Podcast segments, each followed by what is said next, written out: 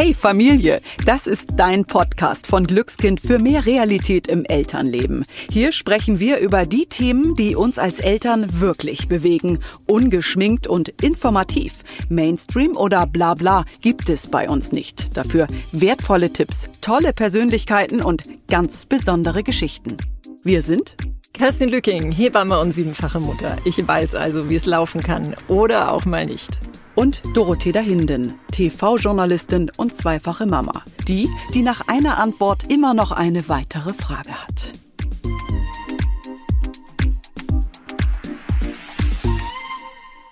Bist du schon satt? Du hast noch kein Gemüse gegessen. Iss wenigstens noch ein Stück Möhre bitte. Nein, Schokolade ist nun echt kein Frühstück. Ständig Nudeln ohne alles, das ist doch nicht gesund. Ein Stück Kuchen reicht. Irgendeinen dieser Sätze haben wir uns wohl alle schon sagen hören, denn das Thema Essen, die gesunde Ernährung unserer Kinder ist quasi das Ding von uns Eltern. Na klar, wir sind ja auch verantwortlich für ihre Gesundheit. Sorgen rund um das Thema Ernährung, die fangen tatsächlich schon oft nach der Geburt an. Das erlebe ich als Hebamme immer wieder, vor allem dann, wenn ein Kind an der untersten Perzentile schrammt, also wenig wiegt. Meine Nachsorgen fragen mich Trinkt unser Baby genug? Reicht das Stillen aus oder müssen wir sogar zufüttern? Tatsächlich haben Eltern beim Blick auf das Gewicht auch richtig Angst um ihr Baby. Ich antworte dann, bitte entspannt euch. Wichtig ist nicht, dass ein Kind pro Monat ein Kilo zunimmt, sondern dass das Gewicht kontinuierlich ansteigt. Babys haben nämlich ein ganz natürliches Gespür dafür, wann sie satt sind und wann nicht. Aber heißt das dann etwa auch, dass unsere Kinder, auch wenn sie älter werden, wissen, was gut für sie ist und was nicht? Schon schwer zu glauben, wenn wir an den Zuckerschock nach der Gummibärchen-Eskalation denken oder uns beim Anblick von grünem Gemüse dieses Bäh entgegenschallt. Julia Litschko, Buchautorin und Erfinderin des Confidimus-Prinzips, sagt allerdings, ja, Kinder haben einen inneren Ernährungskompass und auf den können wir Eltern vertrauen wie das gehen soll und wie wir gesundes Essverhalten fördern können. Darüber wollen wir heute sprechen. Hallo Julia, schön, dass du da bist. Wir freuen uns auf einen spannenden Talk mit dir. Hallo ihr beiden, vielen Dank für die Einladung. Sehr gerne. Julia, wir haben ja wirklich dein Buch gesehen, von deinem Thema gehört und haben gesagt, das ist total spannend. Und gleichzeitig haben wir gedacht, es gibt ja nun so viele Bücher rund um das Thema gesunde Ernährung von Kindern. Warum braucht es genau jetzt das Confidimus-Prinzip und was ist das eigentlich genau? Ja, das ist eine gute Frage. Warum braucht es noch ein Buch zum Thema gesunde Ernährung für Kinder? Was ich, glaube ich, vorwegschicken darf, ist, dass unser Buch ganz anders ist als alles, was man so bisher zum Thema gesunde Ernährung äh, gelesen hat. Das würde ich jetzt einfach mal so selbstbewusst behaupten. Denn bei uns oder in unserem Buch geht es nicht darum, konkrete Regeln weiterzugeben oder Tipps an die Hand zu geben, wie man denn jetzt das unliebsame Gemüse ins Kind äh, reinbekommt, sondern in unserem Buch ähm, geht es darum, dass wir auf etwas vertrauen dürfen, was die Kinder nämlich schon mitbringen, nämlich einen intakten inneren Ernährungskompass. Und ihr habt das sehr schön gesagt in der Einleitung, die Kinder spüren ja sehr gut Hunger und Sättigung, wenn sie zur Welt kommen. Und wenn sie älter werden, spüren sie sehr gut Appetit und Bekömmlichkeit. Und unsere Welt, unsere Gesellschaft ist so voll von Ernährungsregeln. Ähm, oft ist da auch so ein Druck und so ein Zwang hinter dem Thema. Eigentlich hat ja auch jeder zu diesem Thema eine Meinung. Ne? Die Oma sagt, das Kind muss mehr essen. Der Opa sagt, das Kind muss weniger essen und so weiter. Und in dieser Gemengelage aus Ernährungsempfehlungen, Tipps aus unserem Umfeld, ähm, vielleicht auch unbedachten Kommentaren von Ärzten, die auf das Gewicht abzielen, haben wir irgendwie so das Gefühl oder entsteht bei Eltern einfach immer so eine unglaubliche Verunsicherung. Und mit dem Confidimus-Prinzip möchten wir dieser ja, Verunsicherung entgegenwirken und Eltern sagen, hey, ihr dürft vertrauen, weil eure Kinder bringen etwas mit. Unser Körper ist nämlich ein Wunderwerk und der leistet in puncto Ernährung schon so unglaublich viel für uns. Und da müssen wir hinschauen, darauf dürfen wir vertrauen. Dann würde ich gerne mal von dir wissen, wir können auf sozusagen unsere Kinder vertrauen, sagst du, aber Was sind denn dann bei diesem Confidimus-Prinzip die Bausteine mhm. des Ganzen? Also ich verstehe jetzt schon, es geht darum, auf sich selbst zu hören. Aber es geht ja wahrscheinlich noch um viel, viel mehr. Genau, es geht um viel, viel mehr. Es geht zum einen darum, ja, erstmal aufzuklären und zu verstehen, wir alle haben eine natürliche Körperintelligenz. Ja, äh, wo zeigt die sich? Das ist ja etwas, was wir auch sehr ausführlich beschreiben im Buch.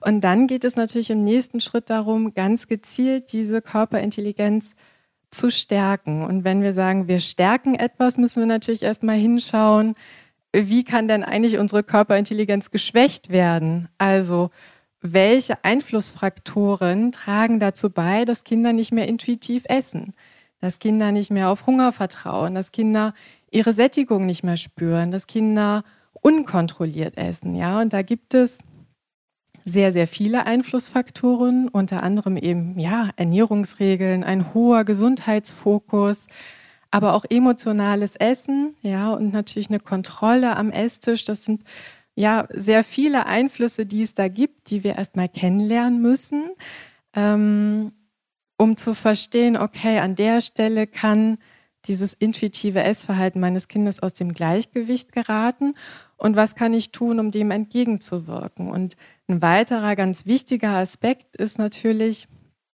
eine Aufmerksamkeit zu schaffen, eine Achtsamkeit zu schaffen für das Thema emotionales Essen. Was ist denn emotionales denn, Essen genau? Ja, emotionales Essen ist im Grunde ja, dann der Fall, wenn Essen zum Ventil wird für unerfüllte Bedürfnisse. Ja, ich fühle mich traurig und äh, statt über mein, meine Traurigkeit zu sprechen mit meinen Eltern, greife ich zur Schokolade. Und wir sehen ganz häufig, dass emotionales Essen einer der Gründe ist, weshalb Kinder ja Übergewicht entwickeln. Und sind immer wieder auch so in der öffentlichen Diskussion verärgert darüber, mhm. dass wenn das Thema Übergewicht irgendwie im Raum steht, dass man dann immer hingeht, so reflexhaft und sagt, ja, also müssen die Kinder sich einfach gesünder ernähren und mehr Sport treiben. Und ich denke, wir sind uns einig, dass wenn ein Kind aus einer Traurigkeit heraus beispielsweise isst, dass wir dem nicht adäquat begegnen, indem wir ihm ein Sportprogramm verordnen oder indem wir ja ein Schloss an den Süßigkeitenschrank machen. Ne? Julia, ich frage mich manchmal, ob der Anfang allen Übels tatsächlich schon sehr früh gesetzt wird, nämlich eigentlich auf der Wochenbettstation. Also das ist ja das, was ich immer mitbekomme, ne, dass dann die Mutter völlig außer sich ist und weint, äh, weil man ihr sagt, ne, das Kind ist entweder oder meistens ja zu dünn, es nimmt nicht zu oder auch manchmal genau das Gegenteil. Ähm, also Essen und das Gewicht, ähm, es geht da ständig drum. Was ist denn dein Eindruck? Können könnte äh, so meine These vielleicht stimmen? Ja, absolut. Also wir arbeiten ja auch im ganz direkten Kontakt mit Familien im Rahmen von Coachings und Kursen. Und da erleben wir das genauso, wie du das beschreibst. Also da ist so von Anfang an so eine Verunsicherung, eine Sorge, eine Angst und die wird ja tatsächlich häufig ausgelöst durch so unbedachte Kommentare von Ärzten. Also wir haben beispielsweise mal eine Mutter erlebt, ähm, da hat der Kinderarzt im Rahmen der U-Untersuchung gesagt, ach ja, das Gewicht ist doch schon niedrig. Ja, und das hat sofort bei den Eltern dazu geführt, dass sie ja in Sorge waren, das Kind, und das ist ja auch total verständlich, bekommt nicht genug, es ist nicht gut versorgt. Ähm, wir müssen jetzt irgendwie versuchen, noch mehr von dem Milchfläschchen ja, ins Baby sozusagen reinzukriegen. Mhm. Und da geht natürlich schon Vertrauen verloren. Und vielleicht ein gegenteilig gelagertes Beispiel. Eine Mutter hat uns erzählt, ihr, ihr Baby ist mit 5000 Gramm zur Welt äh, gekommen, also ein relativ hohes Geburtsgewicht. Und da haben die Ärzte schon gesagt, oh, da müssen Sie aufpassen, ähm, dass Sie Ihren Sohn nicht ganz so oft stillen. Also versuchen Sie einfach auch die Intervalle zwischen den mhm. Stillmahlzeiten mit dem Schnuller zu strecken. Und im Nachgang hat die Mutter uns dann gesagt, das hat uns in so einen richtig blöden Teufelskreis gebracht. Und sie hat dann auch gesagt, ich glaube rückblickend, dass unser Sohn ja auch eigentlich deshalb ein Schreibaby war, weil er eigentlich immer hungrig war. Ja. Und nicht genug bekommen hat. Und es ist ja auch klar, dass ein Baby, das ein Geburtsgewicht von 5000 Gramm hat, einen höheren Bedarf hat, also mehr Hunger hat, als ein Kind, das vielleicht mit 3000 Gramm zur Welt kommt. Ne?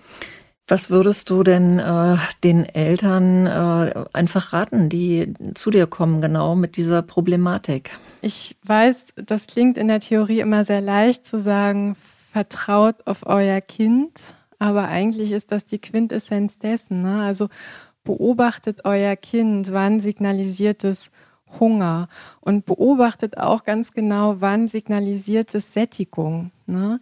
Denn das gesund geborene Baby, das gestillt wird das, oder das das Milchfläschchen bekommt, das sehen wir ja. Es ist fast unmöglich, diesem Kind mehr zuzuführen, als es braucht. Weil wenn die Babys Sättigung spüren, dann drehen sie den Kopf weg und es ist fast unmöglich, sie sozusagen zum Überessen zu bringen. Ne? Das Überessen sind ja. ja so Mechanismen, die wir ja im Laufe der Zeit, die wir uns so antrainieren, weil wir unsere Sättigung nicht mehr so klar spüren. Wisst ihr, was ich gerade so spannend finde? Ich denke gerade tatsächlich, das eine ist ja, dass wir jetzt darüber sprechen, dass wir unseren Kindern vertrauen und das andere war auch, dass eben mhm. Sprüche von außen kommen. Mhm. Und ich habe gerade so das Gefühl, das Thema Essen nehmen wir ja im Grunde genommen von der Kindheit dann auch mit ins Erwachsenenalter. Also ich, mir fiel gerade eine Situation ein, da war ich so fünf, sechs Jahre alt, da hat mir meine damalige Kinderärztin auf den Bauch gehauen und gesagt, na, ist ja auch nicht so ganz da, ja, dünn ist das nicht. Also so in die Richtung. Und das hat mich als Kind so geprägt, mhm. dass natürlich so eine Situation auch bis heute hängen bleibt. Das heißt, im Grunde genommen, ein Thema bei diesem ganzen Essen sind auch Sprüche von außen, oder? Absolut. Also Beeinflussungen von außen ist ein ganz, ganz wichtiger Punkt. Und ich finde es spannend, wie du das beschreibst, dass du das auch noch so nachfühlen kannst. Nur so dieses Gefühl, hey, das hat was mit mir gemacht. Ich weiß, das tat weh als Kind, dass ich gedacht ja. habe, irgendwas stimmt mit mir nicht, ich bin irgendwie falsch. Ja. Also. Ja. Das ist ja auch genau das, was passiert. Ne? Ich bin nicht richtig, mein Körper ist nicht richtig, ich sehe nicht gut aus, ich bin nicht gut genug. Mhm. Und deswegen empfehlen wir Eltern auch immer, bitte, bitte nehmen die jeden Fokus vom Aussehen des Kindes weg. Auch in die positive Richtung. Ne? Also wenn ich natürlich meinem Kind immer sage, du siehst so hübsch aus und du siehst so schön aus, dann wird auch dieses Mädchen, das ist ja häufig so bei Mädchen, ne, dass diese körperbezogenen Kommentare ja manchmal auch so beiläufig gemacht werden und irgendwann wird dieses Mädchen sich aber verändern vom kleinen Mädchen zur Jugendlichen und dann verändert sich auch der Körper und die Proportionen verändern sich und dann sehen wir es schon auch häufig, dass dann an dem Punkt die Kinder denken, oh Gott, ich verändere mich, dann bin ich vielleicht gar nicht mehr so schön. Und dann werde ich vielleicht auch gar nicht mehr so gemocht. Also das funktioniert auch in die andere Richtung, ne? aber so diese Körperkommentare, auch wenn sie liebevoll sind, ne? ach du kleiner Speckbauch, ja, das rutscht einem ja schon irgendwie mal raus, die machen was mit den Kindern. Und die haben natürlich auch oder können einen Einfluss haben auf das Essverhalten. Aber was glaubst du denn, wann, also wenn wir über diese Intuition sprechen, das wirkt ja erstmal so fremd irgendwie gefühlt wie Pommes und Salat, diese Intuition und Essen gepaart, mhm. bestimmt auch viele Menschen. Also ich kann mir, kann mir einfach vorstellen, dass es für viele erstmal nicht zusammenpasst. Aber wann glaubst du denn, ist dieses Gefühl, fürs Essen bei uns verloren gegangen oder wann geht das verloren? Ja, das passiert schon ganz früh. Ne? Also vielleicht kann ich es mal konkret an einem Beispiel machen. Mhm. Ich ähm, arbeite zum Beispiel gerade mit einer Mutter, die sich an uns gewendet hat und gesagt hat, unsere, unser Kind spürt die Sättigung nicht. Und die ist, sie isst einfach immer zu viel und sie kriegt auch Bauchschmerzen davon. Und wir wünschen uns, dass sie ihren Körper besser spüren kann. Und dann sind wir ins Gespräch gekommen und haben versucht herauszufinden, woran kann es liegen. Also wir betreiben immer ganz viel Ursachenforschung, ähm, weil es ist eben natürlich auch so, dass wir nicht sagen können, genau dann ist etwas, kommt etwas aus dem Gleichgewicht, genau dann können die Kinder sich nicht mehr spüren, weil das ist von Familie zu Familie auch sehr individuell. Ne? Mhm. Und in diesem speziellen Fall haben wir dann rausgefunden, und das war für die Eltern auch wirklich hoch emotional und für mich auch, dass äh, dieses Kind einfach als Baby offensichtlich nicht satt geworden ist. Also sie hat gesagt, ja, ich, ich hatte so diese Erwartungshaltung an mich und die Anspruchshaltung an mich. Ich wollte unbedingt stillen und es hat aber nicht gut funktioniert und sie war einfach immer unzufrieden und sie ist nicht satt geworden. Und das haben wir auch in anderen Familien schon erlebt, dass dann schon in diesem Säuglingsalter so dieses Gefühl entsteht, so eine Urangst, ne? Also ich meine, der Körper ist ja auf Überleben programmiert. Das heißt, das Baby verinnerlicht, ich werde nicht satt. Ich bekomme nicht genug. Und das ist natürlich auch im hohen Maße Stress für den Körper. Und dieses Gefühl von, ich bekomme nicht genug, ich werde nicht satt, ich überlebe nicht, das begleitet die Kinder zum Teil jahrelang. Also in diesem speziellen Fall ist das Mädchen jetzt sechs Jahre alt und gemeinsam mit dem Eltern versuchen wir eben jetzt, dieses Gespür für Sättigung wieder zu stärken. Und es wäre völlig fatal, einem Kind mit so einer Geschichte zu sagen, so, du kriegst jetzt nur noch zwei Scheiben Brot am Abend, weil das würde dieser Angst, ich bekomme nicht genug, ja mhm. komplett in die Hände spielen. Ne? Ähm, also da sieht man einfach, wie individuell da die Herausforderungen sind und dass es ganz wichtig ist, Ursachenforschung zu betreiben. Ich betreue eine andere Familie, da ist das Thema Übergewicht im Raum und der Kinderarzt sagt, das Mädchen hat 10 Kilo Übergewicht. Und dann fragen wir auch erstmal, okay, wie ist das Übergewicht entstanden? Und in dem Fall war es ganz anders gelagert. Da war es ein Kind, das mit zwei, drei Jahren relativ wenig gegessen hat. Und die Mutter war auch in so einer Sorge und auch alle anderen haben ihr gespiegelt, mein Gott, die muss mehr essen. Mhm. Die isst ja kaum. Die ist ja auch viel zu dünn. Also da musst du wirklich darauf achten, dass dein Kind mehr isst. Und dann hat die Mutter gesagt, ich war da so unter Druck und ich hatte auf einmal selber so eine Angst, dass ich die dann irgendwie vors Pad gesetzt habe und während sie abgelenkt war, habe ich ihr Essen gegeben. Ja. Und dadurch gerät auch etwas aus dem Gleichgewicht, nämlich wenn das über Monate lang so gemacht wird, dann verlieren die Kinder natürlich sozusagen diesen inneren Puls, ich esse, wenn ich hungrig bin. Und auch das Sättigungsgefühl ist dann nicht mehr so klar spürbar. Und wenn wir unsere Sättigung nicht mehr klar spüren, ja, dann essen wir mehr, als wir brauchen. Und dann kann Übergewicht entstehen. Also äh, Julia, ich bin, äh, ja, äh, ich finde das so spannend und so gut, dass du das jetzt sagst, weil ich erlebe das tatsächlich auch äh, doch immer mal wieder äh, bei meinen Frauen, die ich betreue, die eben auch größere Kinder haben, die ähm, eben auch diese Problematik ähm, ja relativ lange mit durch ihr Leben, ich sage jetzt mal, schleppen und ähm, eigentlich bin ich auch so gerade innerlich ein bisschen erschüttert darüber, weil ich merke, dass äh, einfach so wahnsinnig viel von uns Eltern ausgeht, was das anbelangt. Ja, also wir können wirklich äh, unseren Kindern ganz schön viel Päckchen mitgeben, ja, durch unser Verhalten, was wir so an den Tag legen. Und ohne, dass wir das überhaupt wollen. Ja, ne? also, ja, ja, das ist ja nicht böswillig, ja gar nicht. Ja, ja, ja, gut, ja, ja. Ne? Aber ähm, also Ernährung ist einfach ähm, ja, es ist ein, ein Riesenthema oder es ist überhaupt ein Riesenthema, was wir heute hier mit dir äh, besprechen. Was ich auch immer wieder tatsächlich merke, auch wenn es natürlich durch die Medien geht und wir relativ viel einfach auch schon über gesunde Ernährung wissen, aber ich merke doch, es gibt immer wieder auch Defizite. Und erklär doch bitte mal, ähm, wie sieht für dich eine gesunde und ausgewogene Ernährung aus? Mhm. Also eine gesunde und ausgewogene Ernährung braucht in allererster Linie mal Vielfalt. Ja, also wir sagen schon, das ist so die, das Fundament, ja, auf dem wir so unser intuitives Haus aufbauen, dass wir Kindern einfach die Chance geben, viele verschiedene Dinge kennenzulernen. Und idealerweise sind das natürliche Lebensmittel, also die nicht in so einem hohen Maße verarbeitet sind, weil wir sprechen über Appetit und Bekömmlichkeit. Ich kann natürlich viel besser spüren, ob mir Dinge gut bekommen, wenn sie eben, wenn es natürliche Lebensmittel sind, ja, also sie nicht stark verarbeitet sind.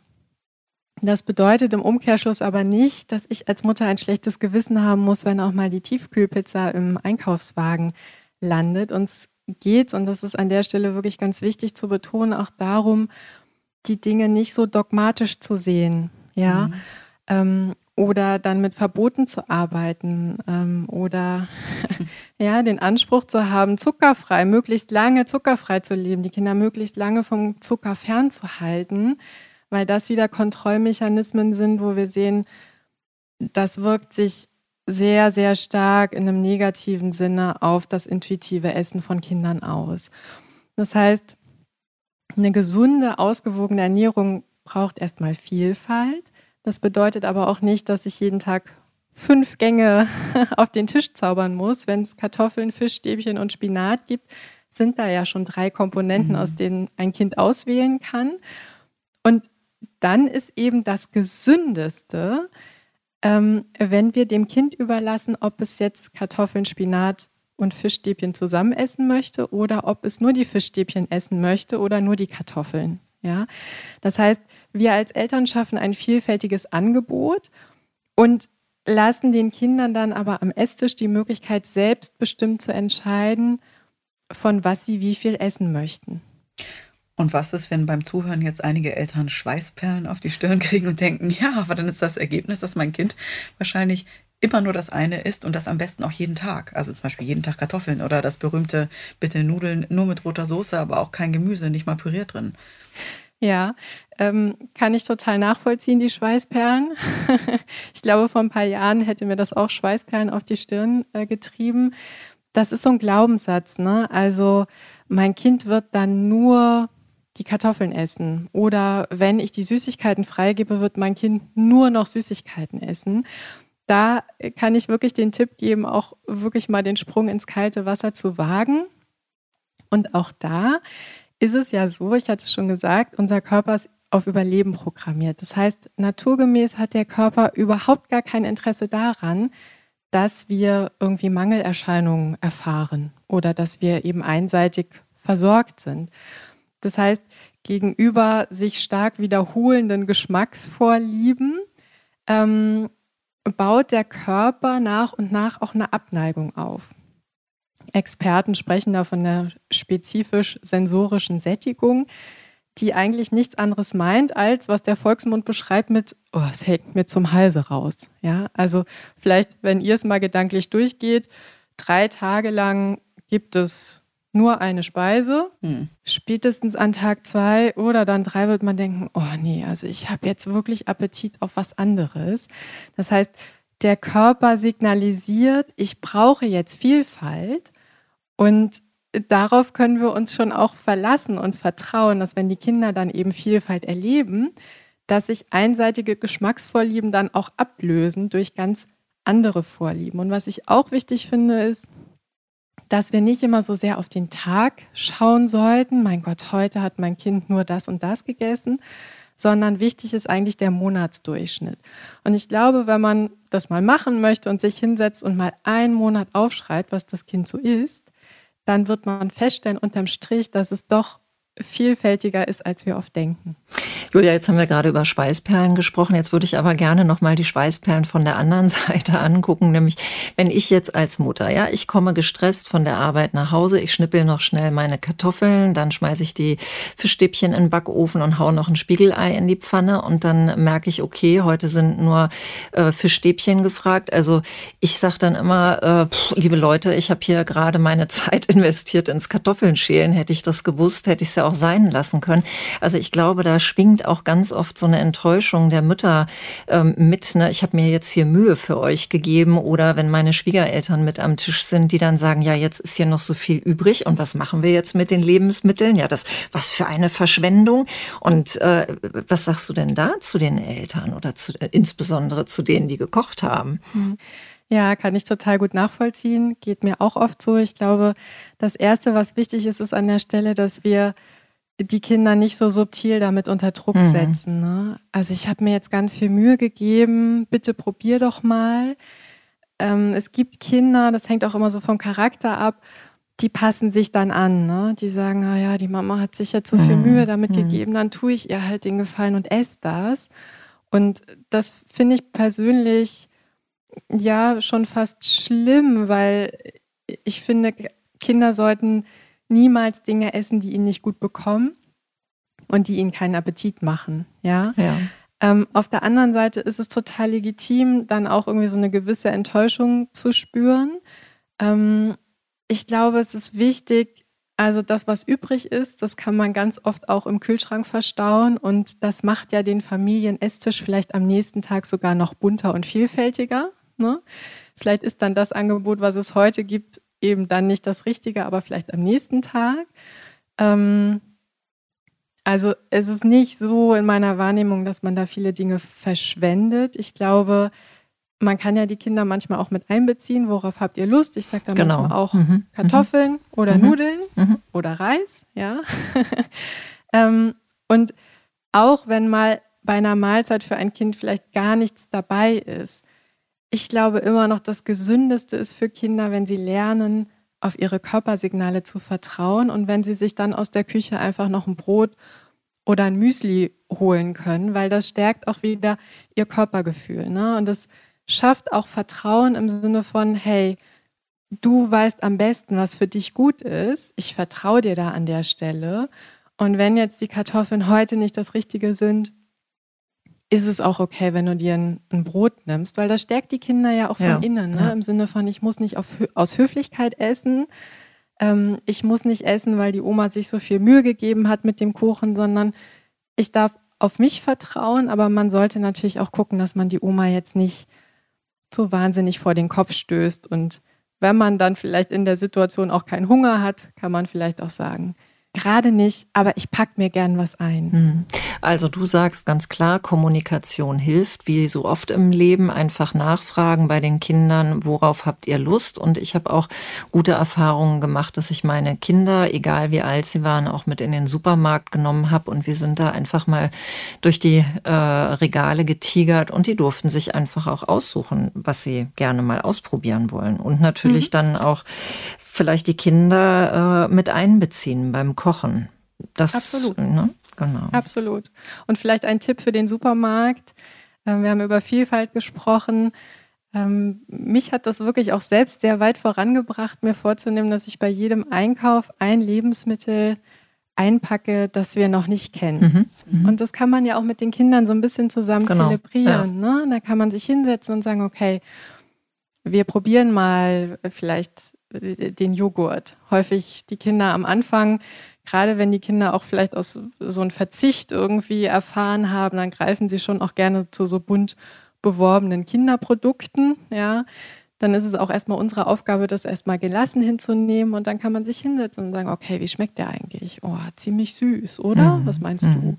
Also auch bewusst Dinge kennenlernen und Dinge erfahren und diese ganzen Regeln und Vorschriften mal zur Seite schieben und mal wieder den Fokus auf Genuss und Freude legen. Denn darauf, darum geht es ja eigentlich beim Essen. Ne? Es geht ja darum, dass Essen etwas Genussvolles ist. Ähm, und dass wir den Kindern eben genau auch das vermitteln. Und das stärkt natürlich ihr Essverhalten und hilft dazu, dass sie eben auch ein unbeschwertes Essverhalten entwickeln können.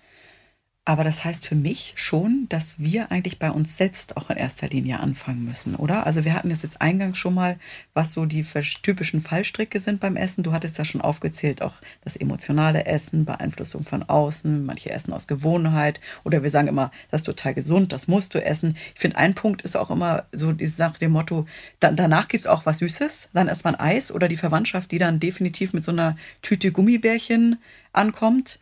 Würdest du dann sagen, auch in solchen Momenten, okay, ähm, wir Eltern sollen dann die Zähne zusammenbeißen, wenn wir denken, oh, das ist jetzt aber wirklich viel und das dann geschehen lassen? Das würde ich gerne nochmal begreifen in solchen Momenten. Also du meinst speziell im Moment, wenn, wenn die Tüte Süßig, wenn die Tüte Gummibärchen mitgebracht ja, wird? Ja, genau. Und du vielleicht vorher schon mal gesagt hast, oh, boah, ey, bitte nicht so viel Süßigkeiten. So ein bisschen wollen wir gerne schon drauf gucken. Mhm. Das Spannende ist ja, wenn ein Kind sich gut spürt, ne? Und in einem guten Kontakt zu seinen Hungersättigungssignalen steht und auch emotional im Gleichgewicht ist, dann wird dieses Kind die Tüte Gummibärchen wahrscheinlich überhaupt nicht beeindrucken. Ja. ähm, sondern wenn das Kind keinen Hunger hat, wird es sagen, oh danke, lege ich in die Schublade, esse ich vielleicht später. Das, das finde ich total kind, spannend. Ja. Also ja. heißt das wirklich, wir müssen dann bei uns anfangen? Wir müssen bei uns anfangen. Das ist auch der Grund, weshalb wir nicht direkt mit den Kindern arbeiten, sondern mit den Eltern, weil wir eben sehen, die Eltern, natürlich haben wir alle Muster und Glaubenssätze verinnerlicht, aber da sind eben viele Dinge dabei, die heutzutage ja nicht helfen, um Kindern ein gesundes und unbeschwertes Essverhalten zu vermitteln. Und du hast Welche denn zum Beispiel? Naja, also so der Klassiker ist tatsächlich, der Teller wird aufgegessen. Hm. Da sehen wir inzwischen aber schon, dass sich da Dinge verändern. Also dass viele Eltern jetzt auch gerade so im Zuge der Bedürfnisorientierung auch sagen, nein, also man, man muss den Teller nicht aufessen. Das ist eher noch so ein Glaubenssatz, der in der Großelterngeneration stark verankert ist. Ne? Ähm, aber so, solche Dinge wie, ja, sind wir beim Thema Zucker, ne? Der Zucker macht krank. Ich muss irgendwie dafür Sorge tragen, dass mein Kind wenig Zucker isst. Und das führt dann zum Beispiel in so Regeln wie so, ja, Belohnungsbestrafungsmechanismen. Du isst erst dein Gemüse mhm. und dann gibt es den Nachtisch oder die Gummibärchen. Ja, vielleicht bleiben wir aber mal bei der Situation, da kommt jemand zu Besuch und bringt die Gummibärchen mit und reflexhaft sage ich als Mutter, nee, nee, also es gibt gleich Essen, es wird erst gegessen und dann könnt ihr die Gummibärchen haben. Jetzt schauen wir mal auf die Kinderperspektive.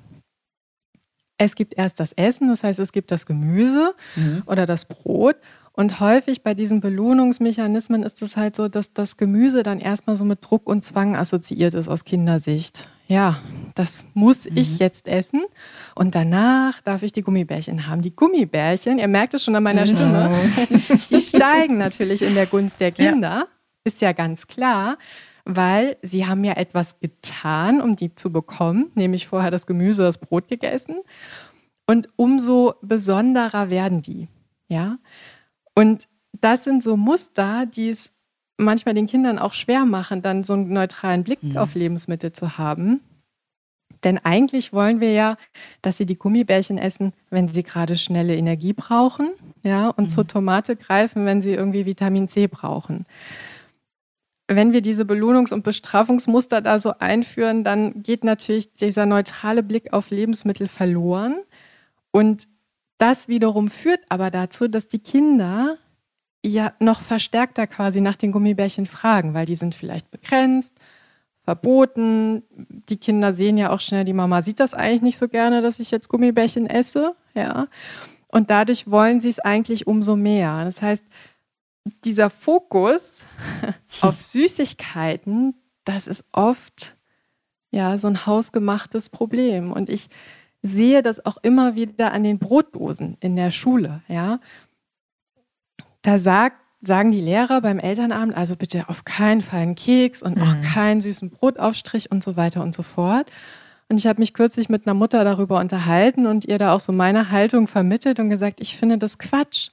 Und dann sagt sie, nein, wieso? Ich finde das absolut richtig. Denn also wenn, wenn ein Kind einen Keks dabei hat, will ein anderes Kind das auch. Und dann sage ich, ja, weil wir das total verknappen und dem dadurch so einen besonderen Stellenwert geben, der da gar nicht hingehört. Hätte jedes Kind hin und wieder mal Marmelade auf dem Brot und hin und wieder mal einen Keks in der Brotdose, sind wir mal ehrlich, wäre es doch gar nichts Besonderes mehr. Das stimmt. Absolut. Und, und ich erlebe tatsächlich auch ähm, Mütter, die mir erzählt haben, sie würden da total drauf achten bei ihren Kindern, dass die tagsüber halt relativ, also schon oder sehr gesund essen würden. Und sie selbst hätten aber das Problem, dass wenn die Kinder im Bett seien, dann würden sie sich in Anführungsstrichen jetzt ähm, wirklich den Schrank aufreißen, die, die Tüten inhalieren, was ihnen aber selber auch wieder Kummer bereiten würde. Ne, deshalb fand ich halt auch eigentlich so verrückt, weil ich dann dachte, oh Mann, dann strengst du dich den Tag über an und hältst dich zurück, hältst es deinem Kind sozusagen, enthältst es deinem, also wie sagt man das, hältst deinem Kind vor. Dein Kind bekommt es nicht, aber selbst. Ja, und ich finde, dieses Beispiel zeigt doch auch, dass da so eine Verkrampfung ist bei dem Thema, die da doch gar nicht hingehört.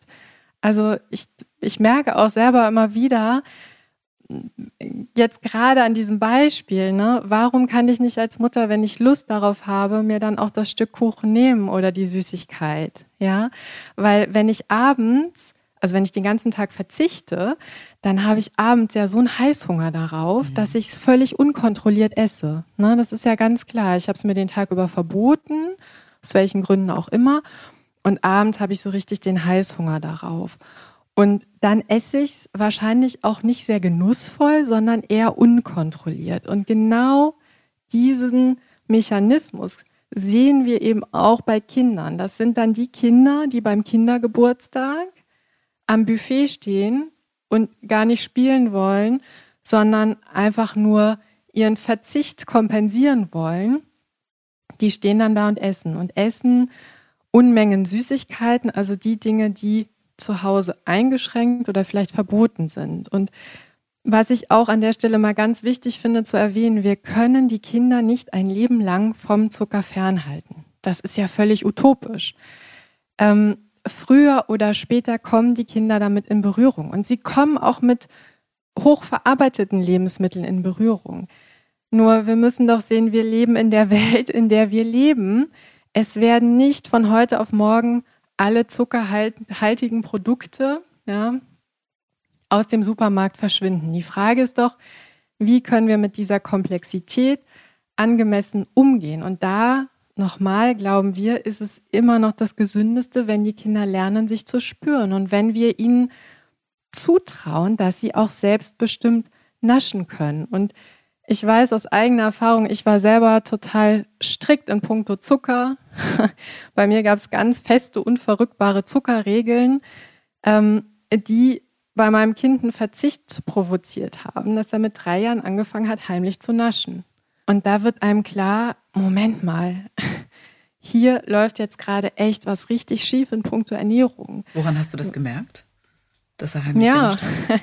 Also da gab es wirklich so einen Wendepunkt. Ich habe beim Staubsaugen auf einmal unterm Sofa so ein kleines, strategisch klug angehäuftes, so einen kleinen Berg von, ja, Schokoladenpapier gefunden. Das heißt, mein Dreijähriger hat nicht nur vor mir verbergen wollen, dass er irgendwie heimlich nascht, sondern hat auch noch sich überlegt, wenn er das Papier in den Müll wirft, dann könnte ich es ja finden.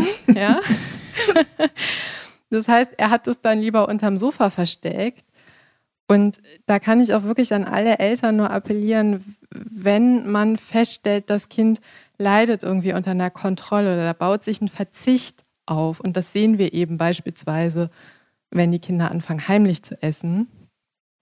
Oder wenn die Kinder anfangen, sehr hastig zu essen, unkontrolliert zu essen. Ich hatte mal eine Familie, da sagte mir die Mutter, ich verstehe gar nicht, was los ist unser Sohn, der hat früher immer so ruhig gegessen und aber auch so in sich gekehrt und so. Und auf einmal fängt der an zu schlingen und ist so unkontrolliert. Und das sind immer so Alarmzeichen, wo man sieht, okay, da ist bei den Kindern irgendwie ein Verzicht entstanden. Und immer dann, wenn wir unkontrolliert essen, essen wir über die Sättigung hinaus. Das hat ja nichts mehr mit einem intuitiven Essverhalten zu tun. Ne? Wir achten dann ja nicht mehr auf uns, sondern wir sind wie ferngesteuert und wollen unseren Verzicht kompensieren. Julia, Essen hat ja was mit Achtsamkeit und Liebe zu tun, aber ich finde auch mit Vertrauen. Ähm, also äh, und ich finde auch, dass unsere Kinder ruhig auch mal über die Stränge schlagen dürfen, um vielleicht auch mal negative Erfahrungen zu machen. Also jetzt ein aktuelles Beispiel war zum Beispiel, mein Sohn hat mit seinen Freunden Taschengeld zusammengelegt und die waren beim Schulkiosk äh, wirklich Kampfshoppen und die haben noch mal vor der Zeugnisausgabe habe sich ordentlich den Bauch vollgehangen, was dann zur Folge hatte, naja, dass ihm einfach schlecht war den ganzen Nachmittag. Und ich vertraue einfach darauf, dass er daraus mitnimmt, hm, mache ich vielleicht nicht noch mal ein zweites Mal, weil dann kann ich einfach nachmittags mit meinen Freunden nicht mehr spielen. Dafür liege ich dann mit einer Wärmflasche auf dem Sofa. Ähm, Sag doch noch mal was zur Achtsamkeit und Liebe, auch vielleicht so in Richtung von uns Eltern. Mhm. Ja, achtsames Essen ist, ist sehr, sehr wichtig. Und ich finde, vielleicht noch kurz zu dem Beispiel, das du genannt hast, es ist absolut gut und richtig, wenn Kinder auch mal die Erfahrung machen, wie doll drückt eigentlich mein Bauch, wenn ich zu viel gegessen habe, weil das ist eine körperliche Erfahrung, die sich einprägt, mm, die wir klar spüren und die ja anhand derer Kinder ihr Verhalten dann unbewusst anpassen. Ne? Weil das ist ja mhm. eigentlich, fühlt sich das auch ziemlich blöd an, wenn der Bauch irgendwie unangenehm drückt. Was halt wichtig ist, ist an der Stelle, dass wir dann nicht hingehen und sagen, habe ich dir doch gesagt, das war zu viel? Genau. Ne? Mhm. Sondern dass wir sie, und da sind wir beim Thema Liebe, liebevoll begleiten auf Augenhöhe und sagen, oh ja, weißt du, das ist mir auch schon passiert, dass ich mal zu viel gegessen habe. Es fühlt sich ganz schön blöd an, oder? Mhm. So. Und dass wir die Kinder da liebevoll und auf Auge, Augenhöhe begleiten, dass sie wieder ins Spüren finden. Ja. Und Achtsamkeit beim Essen, also wir sehen das schon auch sehr häufig, wenn, wenn wir so zwischen Tür und Angel essen und nebenbei oder stark abgelenkt sind, ne, dass wir uns dann oft nicht so gut spüren können. Also wenn wir vom Fernseher sitzen, das kennt glaube ich jeder, dann denkt man, huch, die Tüte Chips ist schon leer, weil wir einfach uns nicht so sehr auf unseren Körper konzentrieren, wenn wir abgelenkt sind. Das heißt, es ist schon wichtig, dass wir einfach auch eine eine Essatmosphäre schaffen, die irgendwie ruhig ist, die entspannt ist und die auch vertrauensvoll ist, indem wir als Familie zusammenkommen und den Fokus auch mal so komplett weglenken vom Essen hin zu, ja, wir haben jetzt eine schöne gemeinsame Familienzeit und wir gucken gar nicht so sehr darauf, wer isst jetzt von was wie viel, sondern jeder darf das selbstbestimmt entscheiden. Und ja, zum Thema Liebe, das geht jetzt stark in die Richtung auch so des emotionalen Essens. Ne? Wenn ich sehe, dass beispielsweise ein Kind plötzlich anfängt, Unmengen Süßigkeiten zu essen, dann kann das natürlich auch ein Signal sein, dass da emotional etwas nicht im Gleichgewicht ist. Und dann ist auch diese liebevolle Unterstützung umso wichtiger. Wir sollten da nicht hingehen was ich leider, was mich erschreckt, weil ich das viel zu oft lese in sozialen Medien, wenn Mütter fragen, mein Sohn isst so viel Süßes, was kann ich tun? Und 50 Leute sagen, ja, es ist Sucht, es ist ein Suchtverhalten, wegschließen, wegsperren. Nein. Da muss man dann fragen, wie geht es eigentlich dem Kind? Ja. Und ist da irgendwas schiefgelaufen in der Schule oder gibt es da irgendwie emotionale Probleme? Und ein Beispiel, was ich dazu vielleicht nennen kann, ist, dass äh, die Katharina, meine Co-Autorin, die hat nämlich genau das erlebt, dass ihr Sohn plötzlich angefangen hat, Unmengen Süßigkeiten zu essen. Und dann hat sie den Fokus einfach mal weggelenkt vom Essen. Und was hat sie gemacht? Sie hat das Einschlafritual verlängert.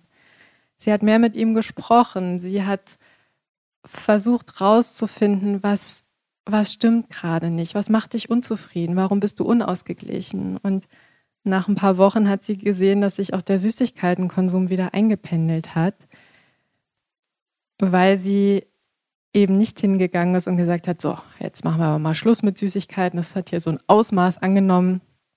Das finde ich nicht gut, sondern sie hat das Problem an der Wurzel gepackt. Ne? Ich würde jetzt gerne noch einmal praktisch werden. Für alle, die jetzt zuhören und denken so, okay, was meint Julia jetzt eigentlich ganz genau mit dieser Körperintelligenz? Was ist die genau? Was kann die? Und du sprichst ja auch von unserem inneren Ernährungskompass. Kannst du einmal noch sagen, wie weist der Körper der Kinder uns darauf hin, was er braucht und wie kommen wir dahin, dass wir uns als Familie auch sagen, okay, wir versuchen das jetzt mal mit dieser intuitiven Ernährung bei unseren Kindern. Mhm. Also in erster Linie ist es so, dass wir tatsächlich schon oft am Geruch erkennen können, ob ein Lebensmittel für uns gut bekömmlich ist oder nicht. Ja, das heißt, wenn ich eine Vielfalt anbiete, viele verschiedene Dinge auf den Tisch stelle ähm, und da vielleicht auch Dinge dabei sind, die ein Kind noch nicht kennt, ja, dann kann man erstmal sehr bewusst hingehen und sagen, komm, wir riechen mal dran. Mhm. Wenn wir uns jetzt zum Essen treffen würden und ich würde eine exotische Frucht mitbringen, und für viele Kinder, wenn die so mit, mit den verschiedensten Lebensmitteln zu, äh, ja, in Berührung kommen, ist es ja genau das. Ne? Sie kennen es nicht sie wissen nicht, was es ist und sie haben natürlich erstmal dieses Sicherheitsprinzip, Moment mal, ich esse erstmal nur das, was ich mhm. kenne. Und es schreit bäh. Genau. Oder schreit bäh. Das kann aber auch manchmal sein, dass wir die Neugier bei den Kindern da so ein bisschen abtrainiert haben, weil wenn ich natürlich hundertmal höre, ist das, das ist gut für dich, das ist gesund für dich, mhm. dann geht natürlich irgendwann auch so ein Stück weit die Neugier verloren. Ne? Ähm, weil wir ja auch gerade die Dinge besonders anpreisen, von denen wir Erwachsenen denken, die sind besonders gesund. Ja. Und spannend finde ich immer, Kinder assoziieren gesund mit, ach, das schmeckt mir ja sowieso nicht, weil wir reden ja immer nur von gesunden Dingen, wenn es Speisen sind, die Kinder in der Regel nicht so gerne essen. Ne? Mhm. Ähm, so. Das heißt, man kann gemeinsam erstmal Dinge erfahren, an Dingen riechen, ja. Und ich weiß, das klingt irgendwie banal, aber tatsächlich ist der erste Schritt zu sagen, okay, wir setzen uns gemeinsam an den Tisch. Es gibt eine Auswahl und wir lassen die Dinge einfach mal laufen und jeder ist das, was er gerne möchte. Ja. Und was aber auch ganz wichtig ist an der Stelle, ist, dass wir eben nicht so einer selbsterfüllenden Prophezeiung irgendwie auf den Leim gehen, im Sinne von, mein Kind mag nur Nudeln mit Butter, also biete ich auch nur Nudeln mit Butter an. Das sozusagen erfüllt dann meine Prophezeiung, weil das Kind isst ja nur die Nudeln mit Butter. Aber wenn ich dem Kind natürlich nicht mal Reis oder Gnocchi oder Tortellini oder was auch immer ja, zur Verfügung stelle, kann der Körper darauf ja auch keinen Appetit entwickeln. Ne? Und je mehr Lebensmittel Kinder kennenlernen, umso besser kann der Körper eben auch Appetit signalisieren. Hat ein Kind nie Fisch gesehen auf dem Esstisch, kann der Körper darauf keinen Appetit signalisieren. Das heißt, das Fundament ist die Vielfalt und darauf baut eben das Vertrauen auf.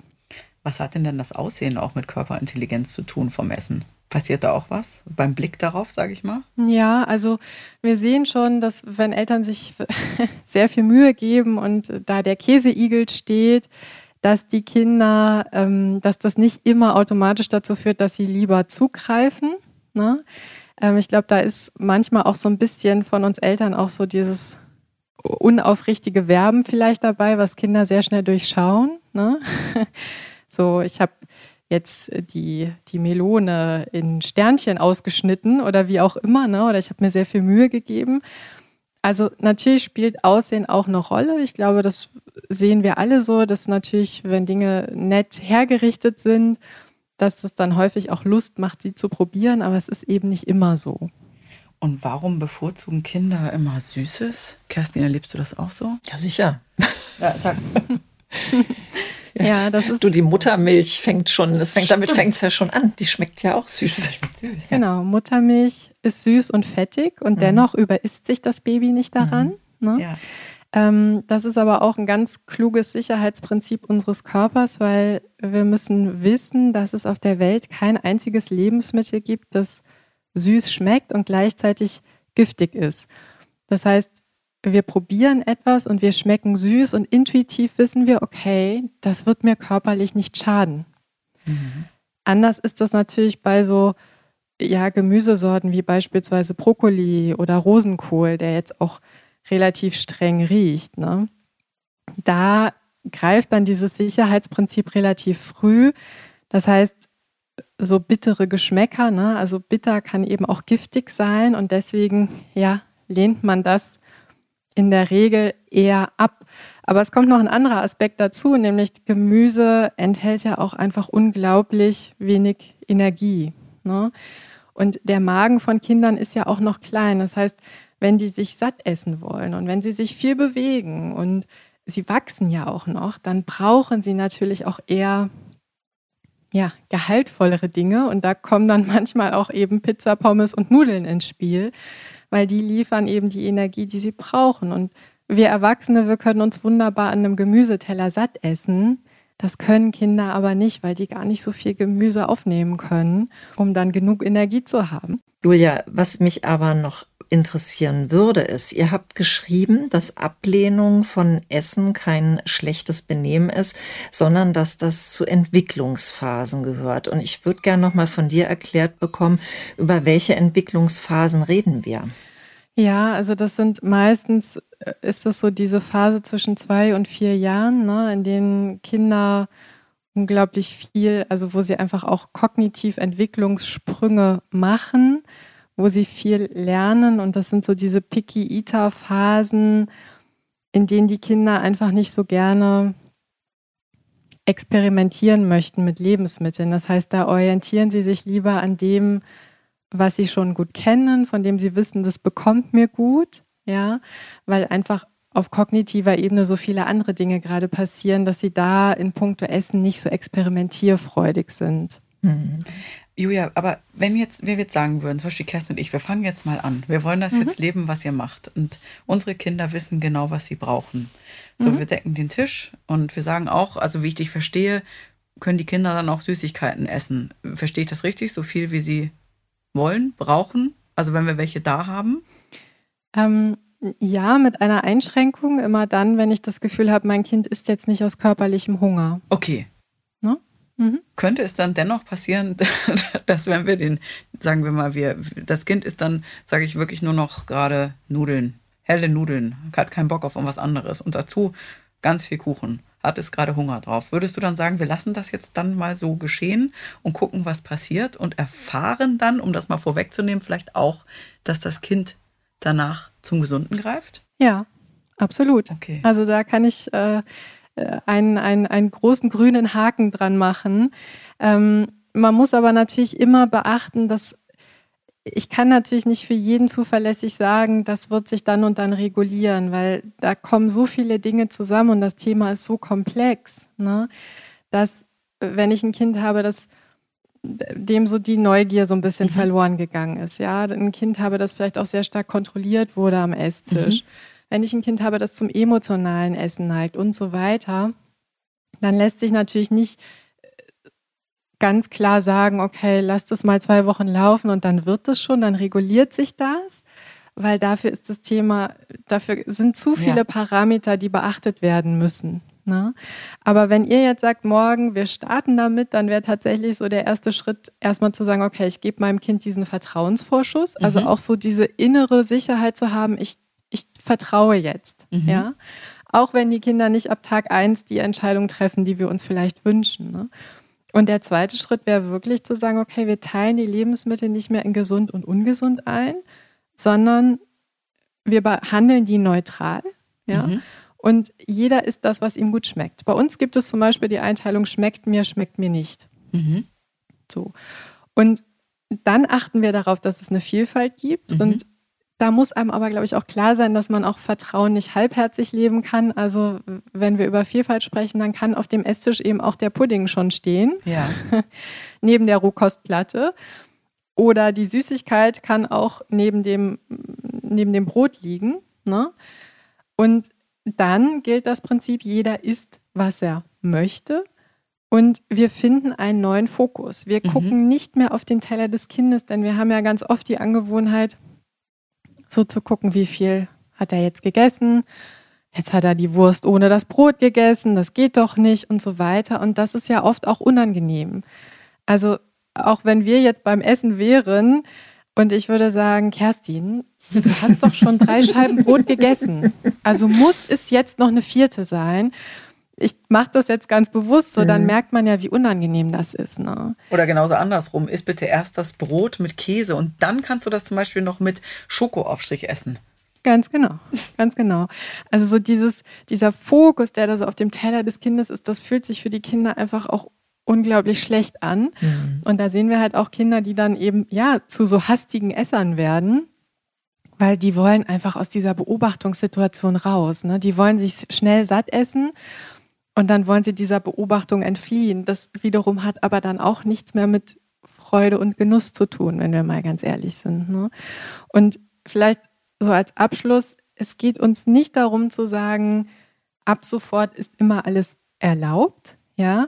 Ähm, und Kinder dürfen ab sofort immer das essen, was sie wollen. Es ist sehr, sehr wichtig, dass Familien da aufeinander achten und dass wir eben auch erkennen, wenn ein Kind aus Langeweile ganz banal ne, zum Essen greift oder aus Frust oder Traurigkeit und dass wir da liebevoll mit den Kindern ins Gespräch kommen und sie liebevoll auf Augenhöhe begleiten und sagen, du, die, die, das Eis wird jetzt die Langeweile nicht, nicht vertreiben. Sollen wir was spielen? Also es hat schon mhm. auch einen ganz, ganz hohen Stellenwert, dass wir da einfach achtsam bleiben und ich weiß, das ist manchmal auch herausfordernder, als zu sagen, es gibt nur eine Süßigkeit am Nachmittag.